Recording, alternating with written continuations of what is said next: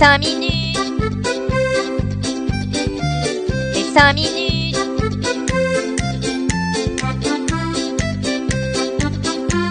Les 5 minutes du coin.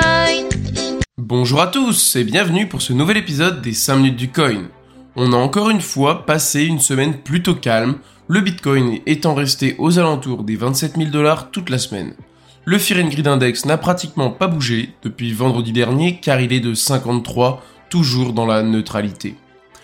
Commençons cette semaine en faisant un tour du côté des Ordinals, qui continuent malgré le temps qui passe à galvaniser du monde. Les 10 millions d'inscriptions ont été dépassées, il y a donc désormais plus de 10 millions de petits Satoshi avec quelque chose attaché à eux de manière indélébile sur la blockchain Bitcoin. Cependant, malgré le succès assez impressionnant que rencontre ce protocole, cette semaine, le développeur qui en est à l'initiative a décidé de passer la main sur son projet.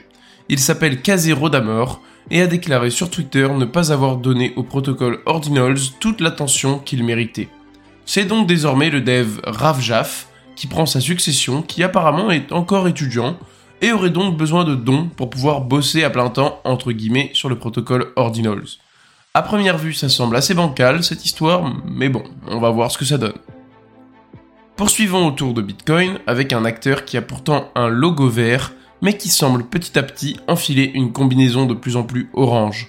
Ce gigantesque acteur n'est autre que Tether, et il a très bien mélangé le vert de son logo avec le orange du Bitcoin, car il souhaite développer du minage de Bitcoin basé sur des énergies renouvelables.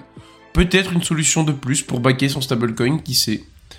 Et puis quand on sait que tous les bénéfices qu'ils ont fait depuis le début de l'année sont énormes, bah, il faut bien réinvestir tout ce pognon dans quelque chose.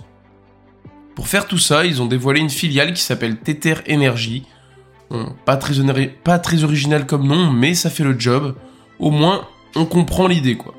Tether Energy aura une double mission car il souhaite à la fois apporter des containers de minage en Uruguay, mais également participer avec l'aide d'un organisme local au développement de la construction de systèmes de production d'électricité verte à travers le pays.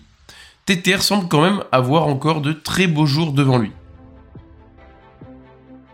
Cette semaine, les utilisateurs de Binance ont reçu un joli petit mail qui nous montre que la régulation n'est pas là juste pour faire joli mais qu'elle a bien des conséquences directes sur les acteurs du secteur et les pousse à prendre des décisions restreignant leur offre de services. Ici, dans le cas de Binance, c'est le retrait de certaines paires de crypto-monnaies disponibles à la vente et à l'achat en France. Les cryptos qui ont été retirés sont des cryptos dites à anonymat renforcé, comme par exemple le Monero ou encore le Dash. En France, il ne sera donc plus possible de trader ni d'acheter tout simplement ces crypto-monnaies-là. L'initiative fait quand même un peu sourire car lorsque l'on utilise ces monnaies, bah, c'est pour leur côté anonyme. Alors jamais de la vie, on l'achète sur Binance qui est une plateforme imposant un KYC. Mais bon, au moins ils auront, ils auront plié à la régulation. En ce moment, les États-Unis tremblent car de plus en plus de pays souhaitent se désolidariser du dollar pour utiliser leur propre monnaie lors d'échanges internationaux ou même nationaux. Et cette semaine, c'est le cas du Kenya et c'est carrément le président du pays, William Ruto, qui, dans une déclaration, a invité les autres pays du continent africain à utiliser le système de paiement et de règlement panafricain. Dans ce genre de contexte, on peut aussi dire que Bitcoin pourrait être une option vers laquelle les populations décideraient de se tourner. D'ailleurs, en parlant des États-Unis, les sénateurs américains se sont trouvés un nouveau petit prétexte afin de pouvoir taper sur Bitcoin. C'est encore un truc très vilain et pour une fois ce n'est pas du blanchiment d'argent, non, là on parle de drogue. C'est dans un rapport d'Elliptic, une société spécialisée dans la traçabilité sur blockchain, qu'il est dit que les crypto-monnaies étaient plus utilisées qu'avant pour les achats liés à la production de fentanyl. Donc déjà bon, c'est pas la drogue en général, hein, c'est le fentanyl précisément. Alors, va savoir pourquoi. Euh, bon, on sait peut-être un petit peu pourquoi. C'est parce que les entreprises qui produisent des précurseurs de fentanyl sont des entreprises chinoises et que plus de 90% de ces dernières acceptent les paiements en crypto-monnaie. Et qu'apparemment, selon ce rapport, bah, les achats faits en crypto, ils ont augmenté de 450% en un an. En même temps, c'est le bear market, les gens ils savent pas quoi faire de leur crypto, ils se disent allez, bon, je vais me faire un petit trip au fentanyl. Une sénatrice a donc sauté sur cette magnifique occasion afin de dire avec ferveur qu'il fallait bien plus réguler le Bitcoin. Donc déjà ça fait un énorme amalgame car au début on parlait des cryptos dans son ensemble mais c'est le Bitcoin qu'il faut réguler. pas certain que la plupart des transactions pour ce type d'achat se réalisent en Bitcoin, mais bon, je pense qu'ils utilisent plus des monnaies anonymes comme on a vu précédemment, comme le Monero et le Dash.